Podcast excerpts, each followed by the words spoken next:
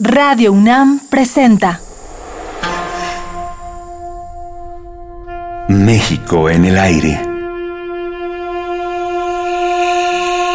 Reflexión, crítica, denuncia.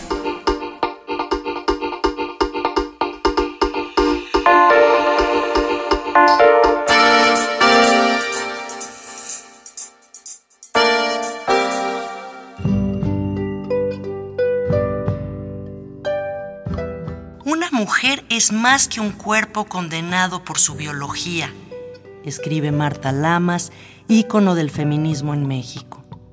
Ha sido fundadora de FEM, la primera revista feminista en este país, de debate feminista, del Grupo de Información y Reproducción Elegida y del Instituto de Liderazgo Simón de Beauvoir.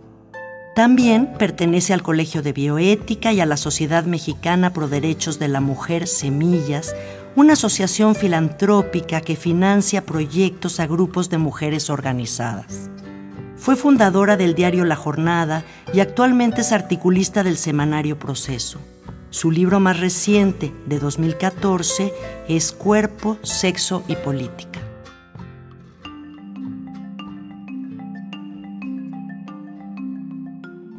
Marta, bueno, a ti te hemos seguido hace muchos años, eres una gente atenta al, caminar de este país. Eh, ¿Cómo te imaginabas tú que llegaríamos a este momento a México? Desde el siglo XX, ¿cómo imaginabas a México en el siglo XX? Desde que yo digamos que me politicé, que fue en el último año de, preparatoria en una escuela privada, en la Escuela de la Ciudad de México, con maestros que venían de la Guerra Civil Española y que fueron mis quienes me abrieron el mundo en términos de de las ideas críticas y políticas, yo me imaginaba esa idea de progreso, de que íbamos a ir mejorando. Cuando yo entré al feminismo en 1971, hace 44 años, yo me imaginaba que era cuestión de convencer, de mostrar que había una legitimidad en las cosas que estábamos planteando. Por ejemplo, con el tema del aborto, que lo que pasa es que, bueno, no se había vuelto un tema de discusión, había que mostrar que era un problema de salud pública, que era un problema de libertad, de democracia, y que íbamos a convencer. Y verdaderamente lo que he visto es que en muchas cosas hemos ido para atrás, que ha habido también en términos internacionales, México ya no se puede aislar de lo que pasa internacionalmente, estamos metidos en una economía mundial, estamos metidos en un proceso de globalización, estamos en una etapa del capitalismo tardío y todo eso ha transformado las identidades y los deseos y las subjetividades. Y lo que yo veía hace 44 años, mi grupo de amigas feministas que teníamos veintitantos años, ¿verdad? Lo que yo veo hoy en las chicas de veintitantos años es un regreso a una aspiración de feminidad con las uñotas pintadas, con los taconzotes, con el regreso al tema de las bodas, con toda una serie de cosas que yo digo, bueno, pero qué cambio, ¿no? Uno que pensaba que el ser humano y en el caso concreto las mujeres nos íbamos a ir liberando de toda una serie, digamos, de, de cadenas en términos de exigencias absurdas, estéticas o de deseos eh, muy tradicionalistas y muy conservadores, para ampliar la cabeza y a partir del conocimiento y del activismo y de la participación, hacer un país distinto con las potencialidades que tenemos y con la creatividad y con todo, y de repente veo que en estos 44 años esas expectativas y esas experiencias pues las conservan muy pocas personas y que hay una generación absolutamente centrada en la imagen, en el consumo. Saber el tipo de cuerpo que tenemos es esencial para sacarnos el mayor partido. Podremos elegir el tipo de ropa que mejor nos sienta, disimular los pequeños defectos y destacar nuestras mejores virtudes viviendo también muchas dificultades en términos de la precariedad laboral para los jóvenes, de la falta de oportunidades. Entonces, pues sí, el, el mundo de ahora no es para nada lo que nos imaginábamos que queríamos construir a futuro, ¿no? Entonces, si ese es ese futuro, pues lo veo bastante deprimente.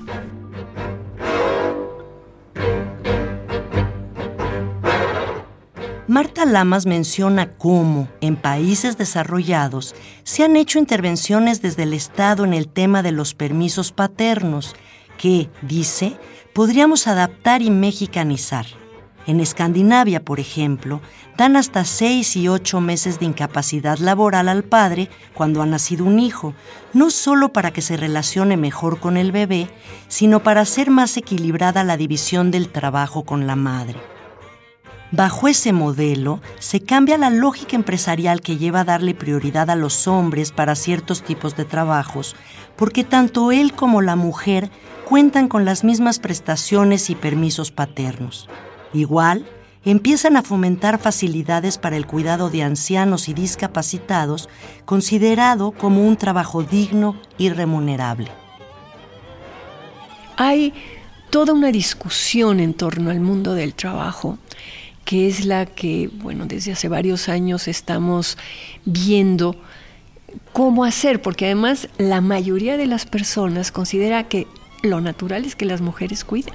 Y en esta división, Adriana, lo que vas a encontrar es que las propias mujeres, no es que haya un techo de cristal que impida que suban, lo que hay es este suelo pegajoso en donde tú no aceptas trabajos de más responsabilidad porque sabes que no, te, no tienes nadie que te ayude con la responsabilidad de los hijos.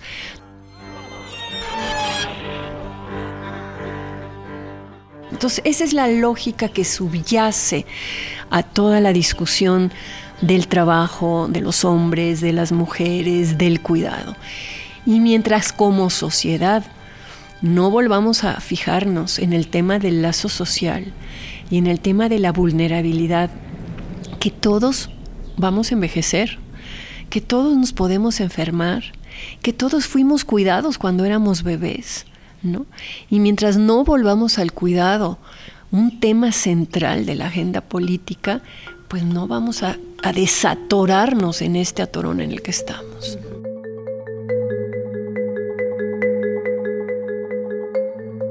Dudas que han surgido porque asociamos la lactancia a la madre, de ahí que nos suene algo raro el derecho al permiso de lactancia aplicado a los hombres. Sin embargo, y así lo recoge el Estatuto de los Trabajadores, tanto hombres como mujeres tendrán derecho a coger este permiso. El permiso de lactancia es un permiso que en principio se, entiende que tiene la mujer para efectuar, llevar a cabo la lactancia con, con el hijo. Este derecho se regula en una hora al, diaria que se puede repartir en, dos fracciones, ¿de acuerdo? También la normativa lo que establece es que se pueda reducir la jornada y en todo caso, si los dos trabajan, los dos progenitores trabajan, que sea uno de ellos quien se lo coja. En el caso de que uno de ellos no, no trabaje, pues será el otro quien pueda, quien podrá disfrutarlo. Sí, claro, hay que tener en cuenta que el permiso de lactancia no se trata solamente de la lactancia, sino de darle el biberón, del cuidado del hijo, de, de atenderle, y desde que se han establecido medidas de igualdad, pues bueno, el, el esposo tiene tanto derecho, o el, progenitor varón tiene tanto derecho a, ello como, como la madre. ¿Y qué contenta a padres y madres? Pues que está bien, la verdad, porque si la madre está trabajando y él puede cuidarlos teniendo la baja, muy bien. Me parece perfecto, porque yo, por ejemplo, me he cogido todas las bajas y todo lo que he podido. Oye, Marta, y en este contexto que estamos hablando sobre México, ¿cuál sería la propuesta del movimiento feminista o del feminismo? La tendencia a la que yo pertenezco y que es una tendencia, digamos, de izquierda que entiende el feminismo como un pensamiento político, como una crítica de la cultura y como un movimiento político en donde también pueden participar los hombres y por eso nos ven como muy reformistas algunas o como muy degeneradas otras porque dejamos que participen los hombres. Para nosotras la discusión en este momento sí está en el tema del lazo social, está en el tema de la separación del trabajo privado y público, en el tema de los cuidados, de cómo todos los seres humanos, desde que nacemos hasta que llegamos a la adolescencia, vamos a requerir cuidados especiales, como cuando enfermamos vamos a requerir cuidados especiales, como cuando envejecemos vamos a requerir cuidados especiales y cómo el tema del cuidado no está presente en la agenda política de ningún partido. Entonces, el trabajo de cuidado ha sido un trabajo que tradicionalmente se ha visto como natural que lo hagan las mujeres. Es casi un trabajo de amor, ¿no? Es la expectativa cultural, son los usos y costumbres que tenemos. Y eso ha invisibilizado lo que implica en términos de carga de trabajo y cómo ahora ya no puede ser visto como una cosa que las mujeres hacen porque las mujeres también están trabajando asalariadamente, también están participando políticamente, también están metidas en otras cosas. Entonces, para la tendencia del feminismo a la que yo pertenezco, este es el eje tanto discursivo como analítico que nos estamos impulsando desde hace unos años y que implica una reorganización de la manera en que está funcionando tanto el gobierno como la sociedad. Esta dividir las cosas en lo propio de los hombres y lo propio de las mujeres, que también es una carga para los hombres, porque el ser proveedor, bueno, es una carga muy fuerte. Y el tema de la defensa, el servicio militar es solo para hombres y los, eh, los que están muriendo, están muriendo muchísimos hombres. Entonces hay una división del trabajo que tuvo su razón de ser hace siglos, que en este momento ya no responde a lo que somos ahora. Y ha habido un cambio, te diría que hasta una mutación antropológica en los seres humanos y ahora hay otra problemática que no estamos abordando que implica una repartición mucho más equitativa y justa entre las labores llamadas privadas y las públicas. ¿Por qué las mujeres no hacen servicio militar? ¿Por qué los hombres no cuidan de la manera en que cuidan las mujeres? ¿Y por qué no tenemos una sociedad que tanto desde el Estado como desde la iniciativa privada le dé al trabajo de cuidado la importancia que tiene.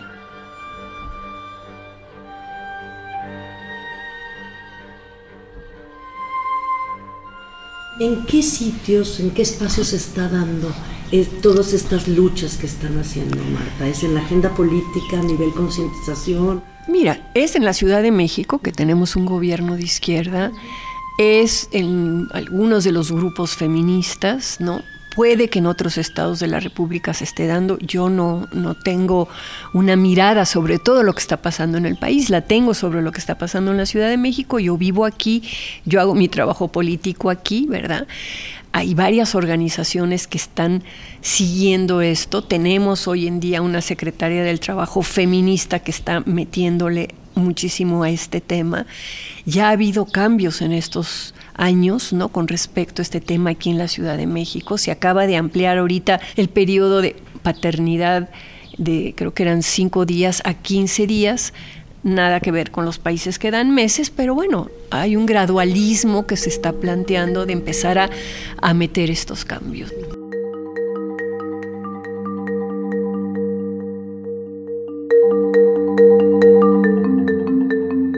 Los políticos creen que la mayoría de la población es muy conservadora y entonces les da miedo, digamos, es un riesgo hacer propuestas innovadoras o propuestas que rompan contra ideas hegemónicas, como puede ser la despenalización del aborto o como puede ser la de los permisos paternos.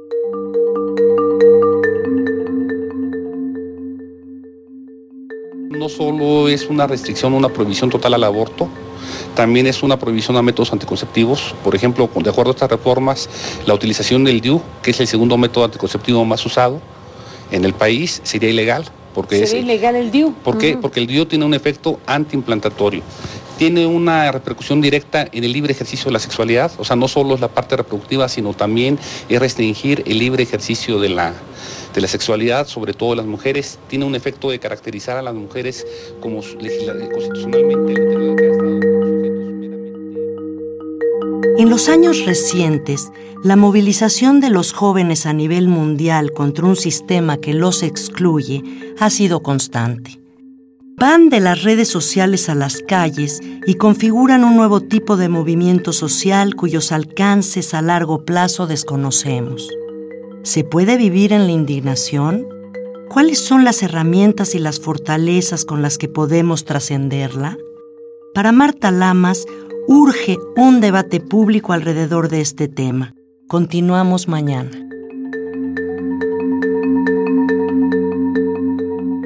Radio UNAM presentó México en el aire. Operación Miguel Ángel Ferrini.